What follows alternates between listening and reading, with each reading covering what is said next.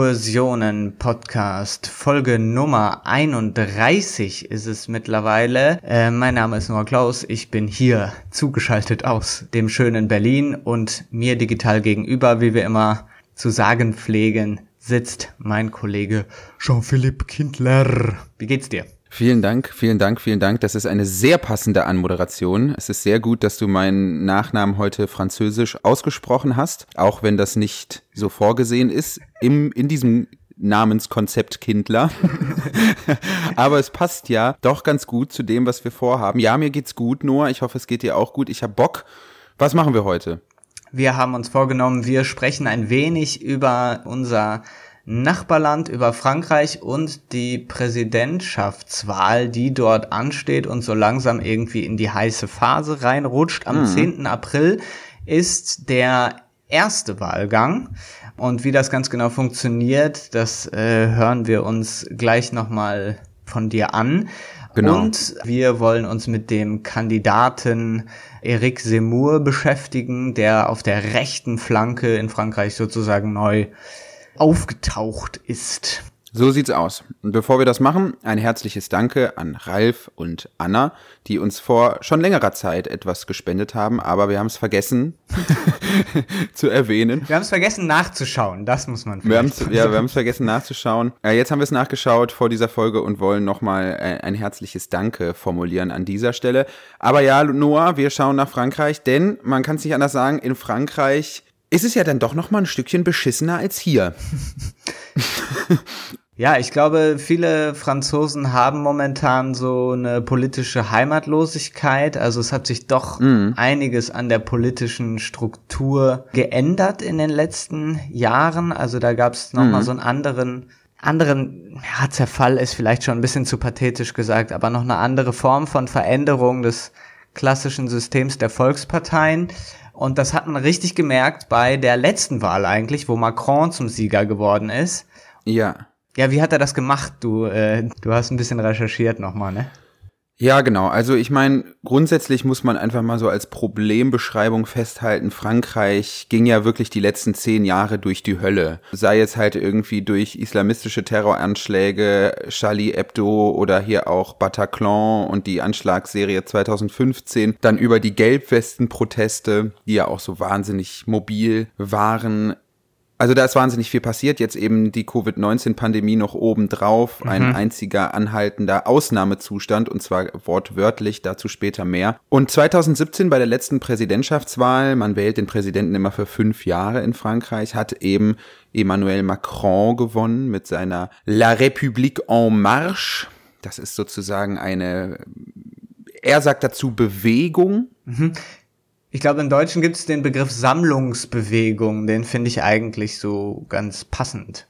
Es ist so eine Sammlungsbewegung. Es ist auch nicht so wirklich eine politische Liste, sondern wirklich eine Sammlungsbewegung, ja. Also, und er hat das auch ganz pathetisch sozusagen angekündigt damit, dass er gesagt hat, ja, ich mache das ist ja so auch sein Catchphrase, dieses sowohl als auch. Dafür ist er in Frankreich auch bekannt und verhasst, weil er immer so ankündigt, er werde sowohl linke als auch rechte Politik machen. Ne? Also so ein bisschen das Sammlungsbewegung gewordene Hufeisen, wenn man es ihm negativ auslegen will. Er will sich eben von den Extremismen der Linken und Rechten befreien und einen neuen Progressivismus auch das hat er selber so geprägt. Ja.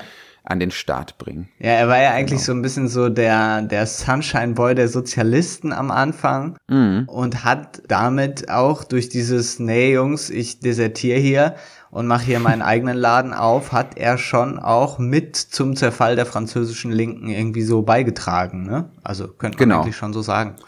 Das kann man so sagen. Also wenn man sich in Deutschland daran stört, dass die Linke wirklich irgendwie zerfleddert oder irgendwie in der Krise ist, in Frankreich hat das eine ganz andere Dimension von Chaos. Was da abgeht in der Linken ist wirklich nochmal ein, ein Next Level Shit. Aber bevor wir dazu kommen, nochmal ganz kurz zu dieser Wahl 2017. Da hat Macron in der Stichwahl mit knapp 63 Prozent gegen Marine Le Pen von damals, glaube ich, war das noch der Front National, mhm. mittlerweile heißt es Rassemblement National.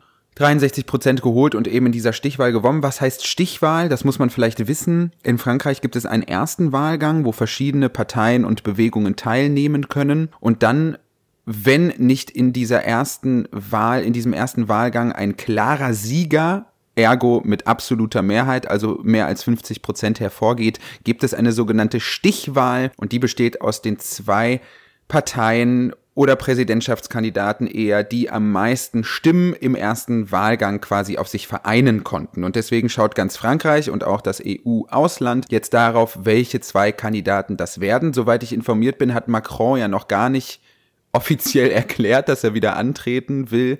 Aber davon geht man jetzt einfach mal aus. Mhm. Und jetzt stellt sich eben die Frage, gegen wen er in diesen zweiten Wahlgang kommen wird. Und das ist, stand jetzt noch gar nicht klar. Da gibt es verschiedene Kandidaten, die relativ eng beieinander liegen, nämlich einmal Marine Le Pen, dann, wie heißt sie nochmal, Valérie Pécresse? Mhm, Valérie Pécresse, genau, die Valérie ist so, Pécresse ja, von den also, Republikaner. Ja, so Mitte rechts, so habe ich das ja. irgendwie so verstanden, aber halt noch so vergleichsweise gemäßigt, ne? Also Genau, und dann kommt eben noch einer dazu, der auf den Namen hört, Eric Zemmour. Ja. Und, und mit dem wollen wir uns heute ein bisschen näher beschäftigen, weil der ist dann doch schon irgendwie nochmal, ja, wie soll ich sagen, nur, er geht schon all in. Wir können ja gleich noch mal ein bisschen genauer äh, über ihn sprechen, beziehungsweise wir haben das vor, aber vielleicht so als Kurzanriss. Er kommt so aus der französischen Journalisten Szene. Er war so Kommentator, könnte man sagen, mhm. äh, des politischen Geschehens, sowohl als Autor als auch eben so als Fernsehmoderator. Ja, und ist jetzt sozusagen so ein bisschen in den Ring getreten und wird oft so als so der französische Trump beschrieben, aber ähm, dazu habe ich dann gleich am Ende noch, noch ein paar Punkte. Aber bevor wir jetzt ja. wirklich, wirklich zu Eric Zemmour und diesem heftigen Wahlkampf kommen, können wir ja noch einmal ganz kurz so ein bisschen die Einstellung der Franzosen zum Thema Demokratie und diese Demokratiemüdigkeit, die da grassiert, noch mal ein ganz klein bisschen näher beschreiben. Erstmal quasi so etwas, etwas persönlich. Mein Vater kommt ja aus Frankreich und dementsprechend sind wir auch sehr, sehr häufig in Südfrankreich am Start, in einem kleinen Dorf, wo Marine Le Pen bei der letzten Präsidentschaftswahl an die 45 Prozent geholt hat. Mhm. Klassisches, tatsächlich sehr klassisches Dorf in Südfrankreich, durchaus vergleichbar mit einem Dorf in, in Ostdeutschland, ja, wo ja die AfD auch mal 30, 40 Prozent holt. Und das sind Leute, mit denen man dann irgendwie im Café sitzt, die ja, also das ist eigentlich gar nicht mehr zynisch, sondern das ist wirklich so eine richtige Demokratieverdrossenheit, so eine, so eine krasse Lethargie. Also da hat man dann einfach aufgegeben sozusagen. Und das spiegelt auch die Studie wieder, die ich mir durchgelesen habe von der Robert Bosch Stiftung. Mhm. Und da steht drin, und das finde ich einfach wirklich ziemlich krass, dass 39 Prozent der französischen Bevölkerung eine nicht demokratische Regierung einer demokratischen Regierung vorziehen würden.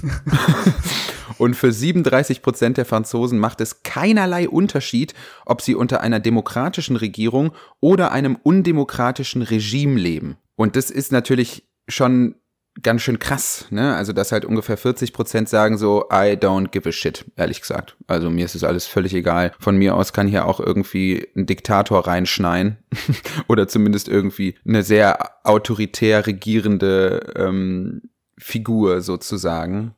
Und was man natürlich auch nicht vergessen darf, ist, dass Frankreich auch eine ganz besondere politische Historie natürlich hat. Ne? Wir hatten die französische Revolution, wir hatten den Sturm auf die Bastille.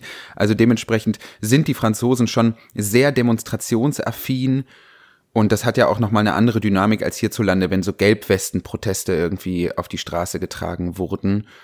Das sei dazu gesagt, ja. In Frankreich gibt's auf jeden Fall immer heftiger auf die Mappe. Also ähm, ja. da werden schon auch bei Demonstrationen ja natürlich auch immer so ein bisschen andere, ja, andere Sachen einfach aufgefahren. Und diese Gelbwesten waren ja auch so ein Ausdruck von so einer vielleicht mittlerweile auch moderne Feindlichkeit des Westens. Also es mhm. gibt, glaube ich, eine ganz große, sich halt eben zurückgesetzt fühlende Mittelschicht, ja, die halt eben einfach nicht ganz mehr einen Platz findet zwischen der digitalisierten Bohème so ein bisschen, der Großstadtbevölkerung, mhm. die diesen, diese Veränderungen hin zur Dienstleistungsgesellschaft total mitgemacht haben. Mhm. Und halt eben einer migrantischen äh, Klasse, die so ein bisschen die, äh, die Rolle des Français de Souche Proletariats mhm. so übernimmt. Und die, glaube ich, auch im ruralen Frankreich, auch im Süden, alles, was nicht so weit an der Metropole Paris oder vielleicht auch Marseille dran ist, ich glaube, die haben so ein sehr, ja, apokalyptisch ist vielleicht ein bisschen zu viel gesagt, aber schon ein sehr negatives Weltbild, wie du das gerade äh, beschrieben hast, am Beispiel von diesem Dorf. Ja, ich würde auch grundsätzlich sagen, dass man da soziologisch betrachtet ähnliche Probleme findet wie in Deutschland. Ne? Also wir haben jetzt hier irgendwie eine Mittelschicht, die sich irgendwie aufteilt in neue Mittelschicht, Globalisierungsgewinner, Grünen, Wähler, hippe Leute, die im gentrifizierten, hippen Stadtteil wohnen. Und dann haben wir natürlich halt eben auch Globalisierungsverlierer, so eine alte Mittelschicht, wenn man so möchte, stets abstiegsbedroht die das alles natürlich mitbekommen und merken, ach krass, von dieser ganzen Bildungsoffensive und dieser ganzen Singularisierung bekommen wir irgendwie gar nichts mit. Und jetzt ist es in Frankreich natürlich auch nochmal so, dass dieses Land extrem landwirtschaftlich geprägt ist, gerade im Süden. Mhm. Das ist ja beispielsweise auch der Grund, warum der Bauer in Michel Welbecks Werk immer wieder eine große Rolle spielt. Ein Autor, den ich zumindest jetzt mal frech empfehle. Also da geht es immer wieder auch um solche Biografien. Menschen, die irgendwie ja, weiß ich nicht, unter EU-Agrarpolitik leiden oder dann irgendwie stark vereinzeln, sich völlig aus dem gesellschaftlichen Leben zurückziehen. Und es ist grundsätzlich in Frankreich auch so, das kommt als weiteres Problem dazu, dass dieses Land de facto vier bis fünf der letzten sieben Jahre seit der Anschlagsserie von 2015 im Ausnahmezustand verbringt.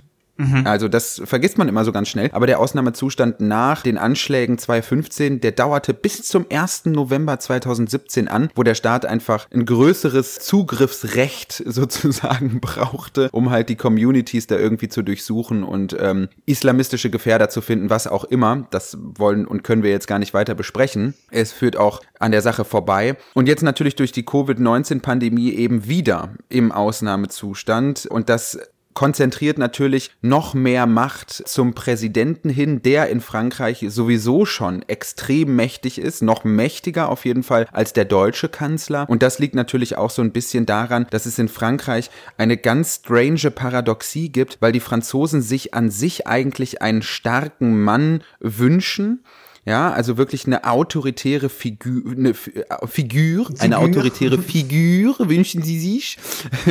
Und gleichzeitig sind sie aber auch extrem staats- und machtskeptisch. Und da gibt es auch ganz gute Zahlen dazu. Ja, also 57 Prozent der Franzosen wollen vor allem Ergebnisse von der demokratischen Führung, während nur 43 Prozent der Leute wollen, dass die Regierenden eine größtmögliche Zahl an Menschen berücksichtigt. Ja, also es geht ihnen gar nicht so sehr um Repräsentation, sondern eher um um Effektivität, wenn man möchte. Und um noch weitere Zahlen zu nennen, wo es dann nochmal ganz besonders deutlich wird, 77 Prozent der Menschen sagen, dass es in Frankreich eine echte Führungsfigur braucht. Und 61 Prozent der Menschen, Menschen sagen aber auch, dass der wirksamste Akteur im gesellschaftlichen Wandel der Bürger oder die Bürgerin ist, ja. Also das heißt, wenn man es in so, in diesem politologischen Sprech formulieren möchte, die Leute legen eigentlich sehr viel Wert auf vertikale Machtausübung von oben und gleichzeitig wissen sie aber auch um das Potenzial horizontaler Machtausübung innerhalb der Bevölkerung durch Gelbwestenproteste beispielsweise. Und das ist so ein bisschen die Paradoxie. Diese beiden Stimmungen kommen zusammen. Einmal die Sehnsucht nach autoritär, nach, nach Führung, nach einem Patriarchen, wenn man so möchte, und gleichzeitig aber auch diese enorme Skepsis gegenüber aller Macht und aller demokratischen Führung an sich. Und ich glaube, das ist auch mit das große Problem in Frankreich. Und das kommt natürlich auch nicht von irgendwo her. Mhm.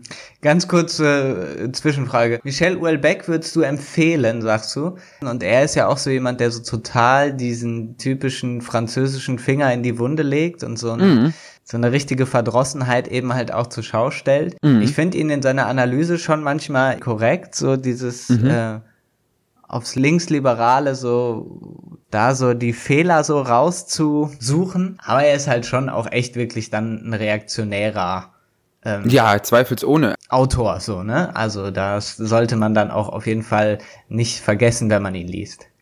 Das muss man dazu sagen, aber ich finde auch, nur weil ein Autor ein Idiot ist, heißt es ja noch lange nicht, dass er keine guten Bücher schreiben kann. So, ja? ja, ja, also. Ich fand die immer durchaus gut, die waren polemisch, die waren zugespitzt, aber was ich an ihm immer gut fand, ist, dass er ja auch nicht an Selbstkritik und Selbstpolemik spart. Das fand ich eigentlich immer ganz gut. Und wer irgendwie so, so eine Stimmung aus Frankreich mal hören will oder so einen Sound irgendwie bekommen will zu dem, was wir jetzt hier über nackte Zahlen ausdrücken, dem sei das von meiner Seite aus auf jeden Fall ans Herz gelegt. Mhm. Also Stücke wie Serotonin oder auch Karte und Gebiet sind doch sehr, sehr gut gelungen, um so diese französische, provinzielle oder diese südfranzösische Stimmung irgendwie ganz mhm. gut einzufangen. Und es geht ihm ja auch vor allem total viel um Vereinzelung. Seine Protagonisten sind immer wahnsinnig vereinzelt. Mhm. Und ich glaube, das ist wirklich so ein Gemütszustand, den kennen in Frankreich durchaus viele Menschen. Ja, er hat ja auch so Sachen, wo er dann darüber redet, dass alte Menschen so richtig so abfällig behandelt werden und so aus der mhm. Gesellschaft rausgeschoben werden und so. Ähm, ja, klar, auf jeden Fall. Genau, also wir haben jetzt gerade porträtiert diese französische Mittelschicht, die sich irgendwie als Globalisierungsverlierer sehen, sowas, was wir hier in Deutschland mit diesem speziellen Blickwinkel Osten besprechen, der ja auch analytisch nicht ganz sauber ist. Mhm. Aber äh, wir wollen uns nochmal bei Frankreich aufhalten. Wir haben das jetzt schon anklingen lassen die Attacken 2015, also ich habe noch mal ein ganz kleines bisschen, es gibt bei Wikipedia sogar eine Liste von Terroranschlägen, islamistischen Terroranschlägen nur in Frankreich mhm. in den letzten Dekaden und hier nur mal die krassesten sind äh, 2012 die Anschläge von Mohamed Merah in Toulouse. Ja, 2015 kam dann Charlie Hebdo und die Anschlagsserie am 13. November hier mit dem Bataclan. Mhm. Juli 2016 ein LKW, der in eine Menge an der Promenade des Anglais in Nizza gesteuert wird und dann im Oktober 2020, das wird bei vielen Hörerinnen und Hörern, glaube ich, noch im Kopf sein, äh, wird der Lehrer Samuel Paty in Conflans-Saint-Honorin enthauptet von einem Schüler, weil er im Unterricht Mohammed-Karikaturen und Meinungsfreiheit besprochen hat. Mhm. Ausnahmezustand ist jetzt der eine Punkt, aber es sorgt natürlich auch für eine, wie kann man sagen, halt einfach ethnische Spannung in Frankreich. Ja, ja, also auf jeden Fall. Wir haben einerseits die große Bevölkerung der Immigrés und dann halt eben diese sich als Globalisierungsverlierer sehende eher weiße französische Mittelschicht, die irgendwie so so ein bisschen vom Abstieg bedroht ist. Und das ist natürlich irgendwie eine, also eine heftige Mischung. Also auch immer, wenn ich ja. daran denke, also das betrachte ich irgendwie schon auch mit Sorge und ähm, es gibt halt schon in Frankreich eine heftige Diskussion um dieses Prinzip des Laizismus und gleichzeitig diese stärker anwachsende Gefahr des, äh, die nennen das Communautarisme, Mhm. Ich weiß nicht, es gibt keine richtige deutsche Entsprechung dafür, aber das heißt so viel wie, naja, so Parallelgesellschaft, ne? Die Leute mhm. ziehen sich so in ihr familiäres Ding zurück, fühlen sich als Immigranten von der Mehrheitsgesellschaft eben nicht angenommen und fangen halt an, selber Kultur und soziale Netzwerke aufzubauen und äh, die ja. Integration funktioniert dann da in diesem Fall punktuell nicht mehr. Andererseits natürlich an anderen Stellen auch wunderbar. Ne? Also es gibt natürlich auch ganz viele Muslimen und Muslima, die sich einfach äh, in der französischen Gesellschaft sehr zu Hause fühlen. Naja, also all das hat bei den Franzosen für Spannung gesorgt, Gegenreaktionen auch von den Behörden. Also zum Beispiel hat der Innenminister Gérald Darmanin 2020 zwischenzeitlich die große Moschee von Pantin geschlossen. Das ist so ein Vorort von Paris im Nordosten. Mhm. Dieses ganze Verhältnis von Immigration und Islam zum Laizismus und zur französischen Nation, das ist auf jeden Fall, da merkt man auf jeden Fall, die Spannungen sind einfach echt krass da. In diese Stimmung fällt ja jetzt auch diese Präsidentschaftswahl, mhm. wo wir eben neben Macron von La République en Marche und der Kandidatin Pécresse heißt sie, ne? mhm. ne? Ich muss ich schon wieder nachfragen. Von den Les Républicains haben wir jetzt eben auch Marine Le Pen von äh, Rassemblement National und eben Eric Zemmour, der, wie du eben schon richtigerweise gesagt hast, lange eigentlich für den wichtigsten französischen Fernsehsender als Kommentator gearbeitet hat mhm. und ja jetzt tatsächlich auch die ein oder andere Verurteilung hinter sich gebracht hat. Ja, Seymour ist halt so ein, ja, im Englischen könnte man sagen, so ein Media Pundit eigentlich. Mhm. Aber gleichzeitig gibt er sich auch sehr den Anstrich des Intellektuellen. Also es ist wirklich, wirklich seltsam. Mhm. Ich habe für mich so ein bisschen so verschiedene andere Figuren herausgefunden, die für mich so ein bisschen Anteil Erik Seymour haben oder andersrum. So. Also weißt du, mhm. zum Beispiel hat er so ein ja. bisschen was von Peter Sloterdijk mit diesem, hm.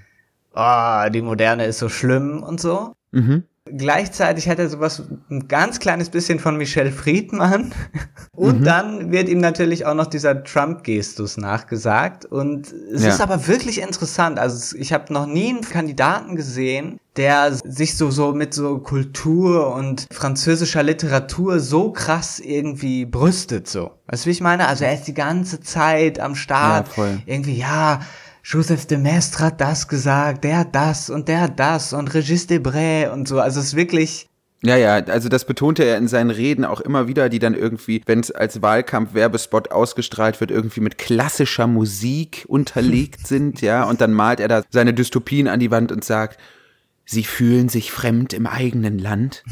Sie sind nicht umgezogen und haben trotzdem den Eindruck, nicht zu Hause zu sein. ja, es ist wirklich so eine ganz direkte. Und das, was du sagst, stimmt auch. Sind ganz viele Referenzen aus der Literatur, aus der Dichtung auch immer wieder dabei, aus der klassischen Musik. Und es ist so ein klassisches irgendwie, ah, so dieser Gemütszustand, den vielleicht auch alle Menschen ganz gut kennen. Man sieht irgendwie einen, einen schönen Film aus den 70er Jahren und denkt sich, ach Mensch, dieses Retro-Ding, das war schon irgendwie eine gute Zeit. Und dann findet man da so innerlich kurz Beheimatung oder irgendwie hat dann so eine gewisse Nostalgie. Und in Frankreich wird das einfach total auf die Spitze getrieben und auch, glaube ich, gefühlt nochmal 100 Jahre weiter zurückgesetzt. er ist schon wirklich auch in den Reden, das fand ich auch total krass jetzt, er hat Neujahrsgrüße an die französischen Journalisten mhm. rausgegeben. Und es war wie so eine Pressekonferenz. Er hat halt am 6. Januar eingeladen. Das hieß dann so Vœux à la Presse, ne? Wünsche an die Presse so. Und es ist total krass. Du stellst dich da hin und sagt so, ja, hier, liebe Journalistinnen und Journalisten, bald werde ich euch im Präsidentenpalast, im Élysée-Palast begrüßen als Präsident. Und dann werde ich Abstand zu euch haben und ihr werdet freundlich zu mir sein und ihr werdet mich wie einen Präsidenten behandeln und so. Und sagt ja. dann so, ich habe jetzt bei meinen Reisen durchs Land gemerkt, ihr seid nicht beliebt. Niemand ist zu mir gekommen und hat gesagt, oh, rede nicht so schlecht über die Journalisten, ich liebe Journalisten. es ist oberkrass. Er sagt richtig so, ja, ihr seid nicht beliebt, die Leute hassen euch, ihr seid halt sozusagen die Wasserträger der Ideologie. Ihr leidet unter einer Esclavage ideologique, ne? also unter einer ideologischen Sklaverei. Und also es ist schon doll. Also es ist schon wirklich so, dass er das gar nicht verhehlt, dass er zu einem Frankreich von früher zurückkommen will. Richtig. Und diese ganze Stimmung, die kommt nicht von irgendwo her, Willst du vielleicht mal ganz kurz umreißen, was diese Konflikte vielleicht auch mit der langen äh, französischen Kolonialgeschichte zu tun haben? Das, was Seymour jetzt macht, ist im Prinzip ein riesiger Reflex auf das Problem, was sich jetzt darstellt, was aber natürlich auch daran liegt, dass Frankreich in die Welt rausmarschiert ist und halb Afrika besetzt hat. Die Franzosen sind ja wirklich in manche Länder reingegangen und haben einfach gesagt, das ist jetzt nicht mehr irgendeine Kolonie oder so, sondern das ist wirklich Frankreich. Mhm. Dann sind halt diese Leute nach Frankreich gekommen, schon seit 150 Jahren. Und die Franzosen haben die aber nicht in die Gesellschaft aufgenommen oder so, sondern haben selber auch durch den Städtebau super krass dafür gesorgt, dass diese Leute halt eben eigentlich so draußen bleiben. Ja, so wie so mhm. eigentlich so vor den Toren. Das ist wirklich, wirklich heftig. Ja, so eine Art Ghettoisierung. Ne? Du warst ja auch schon einige, Mal, einige Male in Paris, oder? Ja, klar, auf jeden Fall. Und da durch die Banlieues zu fahren, da wird einem schon mal anders. Ja, aber es ist ja genau so gemacht. Also ich habe ja auch mal, mm. ich habe das ja beim Podcast bestimmt schon mal erwähnt, ich habe ja mal in Frankreich äh, gelebt im Studium für ein Semester und das war mm. wirklich Man fährt wirklich so mit dem RER 30, 40 Minuten raus und kommt dann wirklich in eine ganz andere Welt. Und Paris selber ist ja gar nicht so groß, ne? So ist schon eine große Stadt, aber du kommst relativ schnell raus aus der Stadt, ohne dass sich wirklich am Stadtbild was ändert. Also, mhm. aber dann fangen halt im Nordosten diese Banlieues an. Und ich meine, wer schon mal so einen Film geguckt hat wie La Haine, der Hass, der weiß, was es mit der Bevölkerung da macht, in so einer Trabantenstadt zu leben. Es gab ja jetzt letztens auch wieder eine Dokumentation mit dem Titel Son Interdit. Mhm. Da geht es ja wirklich genau darum, ne? also um das Leben in der Vorstadt sozusagen, als wirklich vollständig hermetisch abgeriegelt und sich in allem unterscheidend von dem, was halt quasi in den kapitalisierten Innenstädten sozusagen abgeht, wo man dann im großen Kontrast dazu seine 13 Euro bezahlt, um äh, einen Kakao am Montmartre zu trinken. Ja, es gibt aber auch so kleinere Städte, in denen das auch so ein bisschen passiert. Diese Sendung Sohn Interdit dokumentiert dann halt auch hauptsächlich eine Stadt, fast an der Grenze zu Belgien, Roubaix. Mhm. Also in diesen kleineren Städten ist es nicht so, dass das irgendwie total abgeriegelt ist oder so. Das ist, glaube ich, eher in Marseille und in Paris der Fall. Mhm. Aber es bilden halt sich so kleine Ecken in so ein paar Quartiers, die dann halt so komplett muslimisch geprägt sind. Und da gibt's dann halt das, was ich gerade als eben als diesen Talking Point Kommunitarisme beschrieben habe. Mhm. Und da wird dann halt so als Beispiel in dieser Dokumentation gehen die dann in so einen islamischen Laden, wo dann halt für Kinder eigentlich Spielzeug verkauft wird und die haben aber alle kein Gesicht, also keine Augen und mhm. kein Mund und so und dann wird da so undercover nachgefragt, warum. Das ist dann alles so ganz äh, bedrohlich aufgemacht und dann geht's dann darum, dass nach strenger äh, muslimischer Auslegung des Koran eben nicht das Gesicht gezeigt werden darf, weil das eben Allahs Schöpfung ist und so. Und das mhm. darf der Mensch nicht nachmachen. Ja, das heißt, daraus ergibt sich ja zwangs, zwangsläufig, zwangsläufig, sehr schön, zwangsläufig ein Spannungsfeld so zwischen Rassismus und Islamismus auf der anderen Seite. Und du hast dazu einen guten Tweet mitgebracht. Willst du den nicht mal ganz kurz vorlesen? Genau, äh, der Tweet ist von Raphael Enthoven, glaube ich, wird der ausgesprochen. Der mhm. ist so, ja, Philosoph, der macht auch viel bei Arte, glaube ich. Ich versuche das jetzt so on the fly zu übersetzen. Mhm. Wird Frankreich der double tentation, also der doppelten Versuchung widerstehen, dass man glauben kann, man kämpft gegen Islamismus en devenant nationaliste, indem man nationalistisch wird und dass man gegen Rassismus kämpft en devenant separatiste, indem man separatistisch wird und dabei, dabei meint er so diesen Kommunitarismus. Also das hat Macron auch mal als Separatisme bezeichnet, also dieses Bilden von Parallelgesellschaften. Mhm. Dann schreibt er noch, la position républicaine, die, also die, die Position der Republik ist so, das ist gerade so eine Gratwanderung zwischen diesen beiden Abgründen. Mhm. Das finde ich fasst es eigentlich ganz gut zusammen. Ne? Also die diese Mittelschichtsfranzosen neigen immer dazu, ne, ins absolut äh, faschistische zu kippen und die große Bevölkerung der Immigré ähm, neigt dazu, sich irgendwie unter dem Druck von Rassismus, aber auch unter dem Einfluss von Rechten, so Community-Leadern und Imamen aus den Golfmonarchien äh, sich von denen so verhetzen zu lassen, sage ich jetzt mal. Ja, Oder so äh, sich von denen einreden zu lassen, dass man sich von der französischen Gesellschaft irgendwie fernhalten muss. Und so, und genau, also das ist so die Stimmung in Frankreich. Wir haben einerseits, wie ich eben schon mal referiert habe, schreckliche Zustimmungswerte, wenn es um Demokratie geht. Die Leute sind demokratiemüde, sind sich teilweise gar nicht mehr sicher, lege ich eigentlich Wert auf Demokratie oder ist es mir im Grunde egal. Dann haben wir in Südfrankreich eine große Vereinzelung, ein großes Zurückkehren in abgeriegelte Communities. Wir haben auch im Süden wirklich vor allem dort schreckliche Wahlbeteiligungen, wo Menschen wenig Geld verdienen. Das kennen wir natürlich auch aus Deutschland. In Deutschland ist es auch so, dass in Blankenese die Wahlbeteiligung über 90 Prozent liegt und in Köln-Korweiler bei ungefähr 40. Ja, das mhm. ist nichts Neues. Dass Demokratie natürlich an Geringverdienern vorbeigeht, auch wenn man das in der deutschen Politik äh, nicht so gerne hört. Mhm. Aber das ist sozusagen der Rahmen, den wir jetzt mal gesetzt haben, die Kulisse, wenn man so möchte. Mhm. Und jetzt tritt da halt ein neuer Akteur auf die Bühne, nämlich Eric Semur, den wir jetzt eben hier auch schon das ein oder andere Mal vorgestellt haben. Und der liegt in den Umfragen jetzt gerade so bei, lass mich nicht lügen, ich glaube, es sind so 16 Prozent. 14, 15, 16 Prozent, so Pi mal Daumen. Also einerseits, man kann natürlich auch dazu sagen, er spaltet natürlich auch das rechte Lager. Ja. Das ist natürlich auch nochmal so eine Sache. Also die Leute haben jetzt, du hast es, glaube ich, in der Vorbereitung ganz schön einmal gesagt, die Franzosen können sich so zwischen, wie so zwischen zwei AfD-Spielarten entscheiden. Also, ja, das finde ich auch krass, ja. Also man kann so die eine neofaschistoide Stimme hören oder die andere so ungefähr, ne? Das finde ich ja auch immer so witzig, wenn man sich die Publikation von Eric Seymour so anschaut, dann weiß man eigentlich auch, welchen intellektuellen Weg er in den letzten Jahren so eingeschlagen hat. Weil er hat, er hat erst eine Biografie von, von Jacques Chirac geschrieben.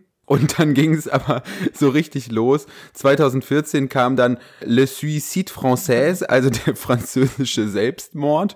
Und vor kurzem dann La France n'a pas dit son dernier mot.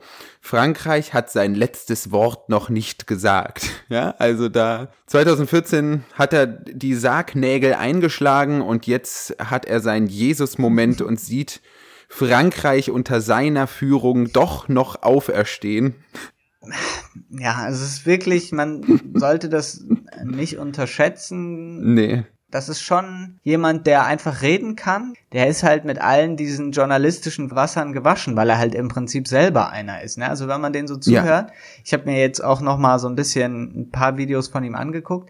Er labert über die Leute, die ihm so kritische Nachfragen stellen wollen, einfach teilweise drüber und tut immer so auf so eine entrüstete mhm. Altherrenart so, excuse-moi, excuse-moi, äh, lassen Sie mich jetzt erstmal hier ausreden. Und äh, brettert einfach durch und wenn er irgendwie ja. in Probleme gerät, dann ist es immer so, okay, lassen Sie es mich so sagen. Und dann dieses klassische einfach über was völlig anderes reden und einfach so, nee, jetzt habe ich keinen Bock mehr auf deine blöde Nachfrage, jetzt baller ich hier mal wieder mein Framing rein, ja? Nur, ja. dass wir uns hier richtig verstehen.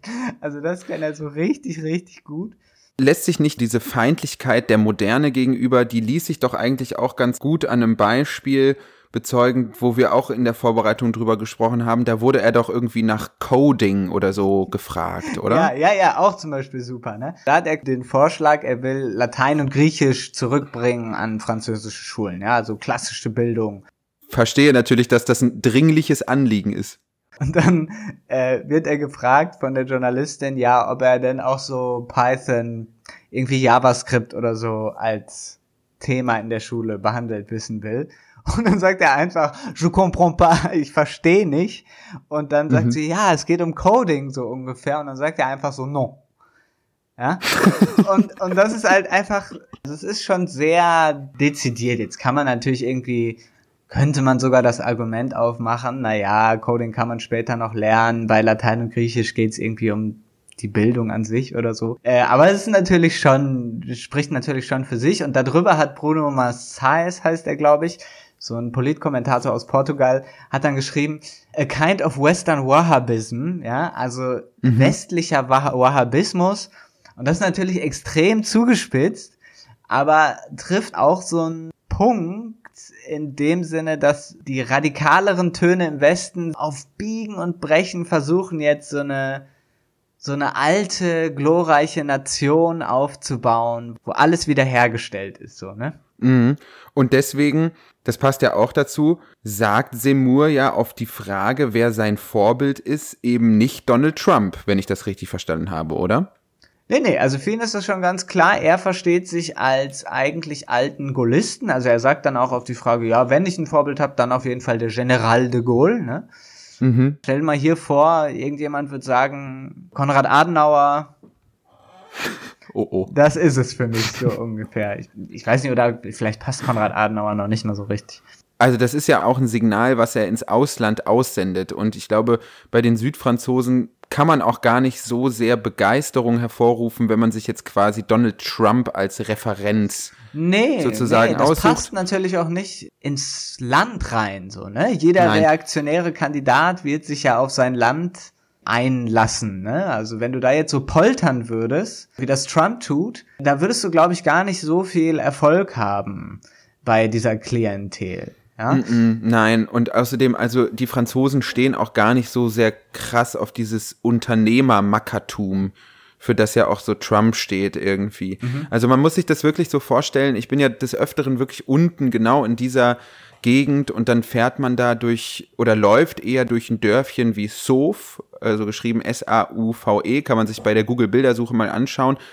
Bildschön, tolles, wirklich ein tolles Städtchen und wirklich so eine so eine totale Community, wie schon mal beschrieben, also total irgendwie in sich eingekehrt, wenn man so möchte. Und da klebt dann auf jeder Haustür beispielsweise dieser Frame Linky non merci. Und das heißt nichts anderes, als dass die da kein 5G-Netz wollen. Oh, ja, aber das ja, okay. klebt ja. dann halt dann wirklich auf, auf jeder Tür, so, ne? Du hast in der Mitte irgendwie einen Dorfplatz und den Tante-Emma-Laden und irgendwie von Hippies geführte Cafés und dann hast du noch die geile Bäckerei und den kleinen Einkaufsladen, weiß ich nicht. Und dann gibt's noch Jazzkonzerte im Sommer auf dem Marktplatz. Aber 5G auf gar keinen Fall. Ja, also das ist wirklich so dieses, dieser Rückzug in sich selbst so. Und da steht man natürlich nicht auf jemanden wie Trump. Da würde auch ein Seymour, glaube ich, nicht begeistern können, wenn er jetzt sagen würde, Donald Trump ist mein mein großes Vorbild, wobei ich ja glaube, was so die mediale Spielart von Seymour angeht, wird er sich natürlich das ganz genau bei Trump angeschaut haben, weil es ja schon so sehr daran erinnert, würde ich mal sagen. Mhm. Wir porträtieren ihn hier jetzt ja auch so als so ein bisschen so einen gefährlichen rechten Kandidaten und das ist er in gewissem Sinne auf jeden Fall auch, aber wenn wir hier jetzt den Eindruck erwecken, er würde da so durchmarschieren, das ist auch nicht der Fall. Also wie gesagt, nee. er muss sich erstmal noch in diesem rechten Lager gegen Marine Le Pen durchsetzen und dann gibt's auch Stimmen, die sagen, na ja, also komplett alle Franzosen lassen sich da jetzt irgendwie nicht von so stark verführen. Also er hat zum Beispiel auch, glaube ich, so ein bisschen Negativpunkte gesammelt, weil er teilweise dieses äh, Vichy-Regime verteidigt und auch so ganz mhm. komische Sachen sagt, von wegen, dass der General Pétain, also der dieses Vichy-Regime während der Nazi-Besatzung gemacht hat, dass er ja die Juden gerettet hätte und so, zumindest die, die er hätte retten können und so. Also das ist teilweise so ein bisschen Geschichtsklitterung, die der da betreibt. Und das ist vielen Leuten, glaube ich, auch sauer aufgestoßen. Also es gibt auch so Stimmen, die halt sagen, na ja, so richtig über 20 Prozent kommt der nicht hinaus.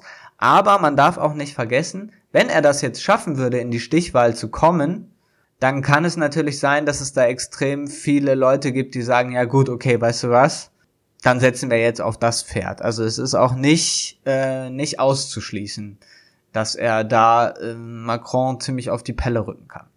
Zwei Sachen dazu. Einmal so eine biografische Notiz, was ja auch ganz interessant ist. Er ist ja quasi auch Sohn einer jüdischen Familie aus Algerien. Mhm. Ja, so sephardische Juden im Maghreb, also da gab es ja auch einige. Ja. ja.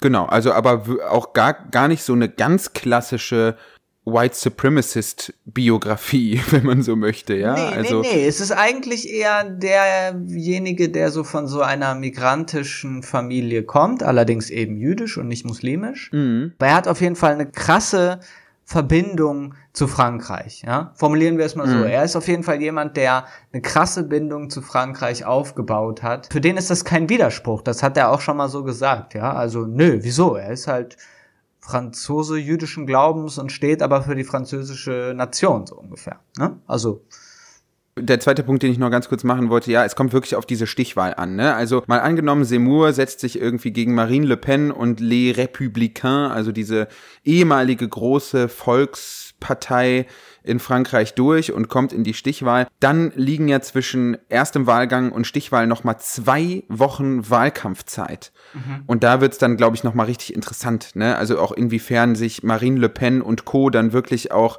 geschlossen hinter ihn stellen, sozusagen als den einen rechten Kandidaten. Das bleibt ja irgendwie nochmal abzuwarten. Aber so wie es jetzt aussieht, kann man jetzt nicht beispielsweise hingehen und sagen, oh, das ist aber sehr wahrscheinlich, dass der der neue Präsident Frankreichs wird. Also an dem Punkt ist man dann nun wirklich noch nicht. Aber was man auch sagen muss, er hat durchaus auch prominente Unterstützer, beispielsweise Renaud Camus, und der ist im Prinzip Vordenker der neuen Rechten in Frankreich. Auch so jemand, der sich auch so beispielsweise ja, so ein bisschen in dieses Ökofaschistische zurückzieht, kann man schon sagen. Ja, der lebt ja auch in der Gascogne auch auf so einem Schloss, ne? ja, genau. Also es ist auch so dieses, ja, Bruder, ich baue hier mein Salätchen und meinen Kohl an und mm, ne, halt so auch, auch da wieder so dieses. Es hat so Schnellruder-Vibes. Ja, ja, genau. Also so dieses naturaffine, ökofaschistische Bild und Renaud Camus ist ja wirklich der Name, der einem ins Gehirn kommt, wenn es halt um so The Great Replacement Nummern geht. Also halt so Verschwörungstheorien oder Theorien des großen Austauschs, des Bevölkerungsaustauschs, mit dem ja auch die AfD hier Werbung gemacht hat oder ja, also Wahlkampf gemacht hat, ne? So dieses Ding, es kommen ganz viele Leute, ganz viele Muslime hier hin und die ersetzen so nach und nach quasi die weiße Mehrheitsbevölkerung in den Ländern. Solche Theoreme können ja auch nur Fuß fassen, wenn du die ganzen Fehler vorher gemacht hast, in dem Sinne, ja. dass du halt eben die äh, migrantische Gesellschaft nicht irgendwie versuchst aufzunehmen in die Gesellschaft, sondern die halt mhm. eben sowieso ausgrenzt, was ich gerade meinte, so vor den Toren der Stadt. Ja. Und das, ja. äh, dann kannst du natürlich irgendwann so eine Nummern erzählen, wie diesen großen Austausch. Und das war in den, in den 70ern halt irgendwie noch so ein Far-Right-Hirngespinst. Und jetzt mhm. aber, also, ne, wenn du Seymour fragst, der sagt dir so, was, ne, wie, das ist ein Mythos oder so, das stimmt doch gar nicht, guck's dir doch an, lass uns mal nach Clichy-sous-Bois fahren oder so, ne? Mhm. Ja, also ich meine, ich war ja des Öfteren auch wegen der geografischen Nähe zu dem Ort, wo wir da wohnen, auch in Marseille.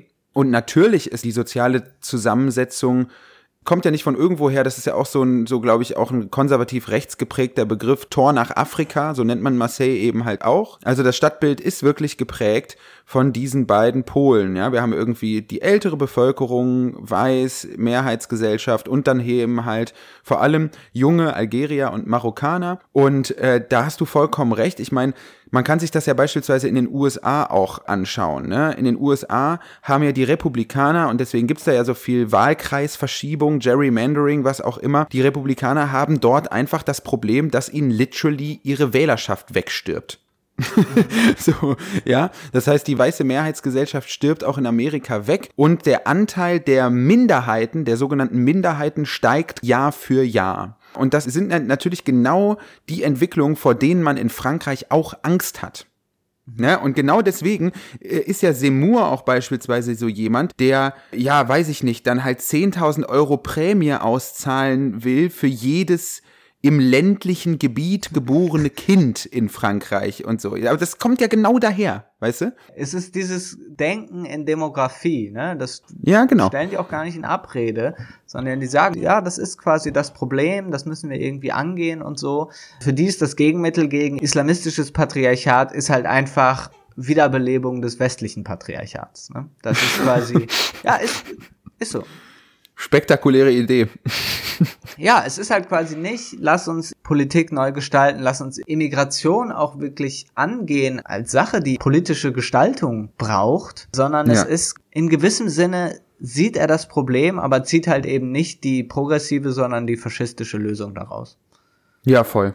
Also auch bei all seiner intellektuellen Attitüde ist das dann eben xenophober Reflex einfach, ne? Das ist ja. einfach Fremdenfeindlichkeit, beziehungsweise ein Unwille dann diese französische Kolonialgeschichte zu reflektieren. Er framet das dann so, dass es wirklich so, das ist eine feindliche Übernahme, Geburtenraten sind Waffen und damit ist halt dieses Denken von Renaud Camus und der neuen Rechten also einem, bei einem Kandidaten angekommen, mhm. der das halt eben so für die Menge aufbereiten kann und halt eben auch diese Fernseherfahrung hat.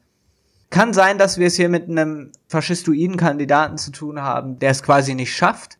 Aber kann auch sein, dass der jetzt in den nächsten Wochen und Monaten so schafft, da ziemlich viele Kräfte hinter sich zu vereinen. Also, und dann Olaf genau. Scholz und Eric Seymour, huiuiui.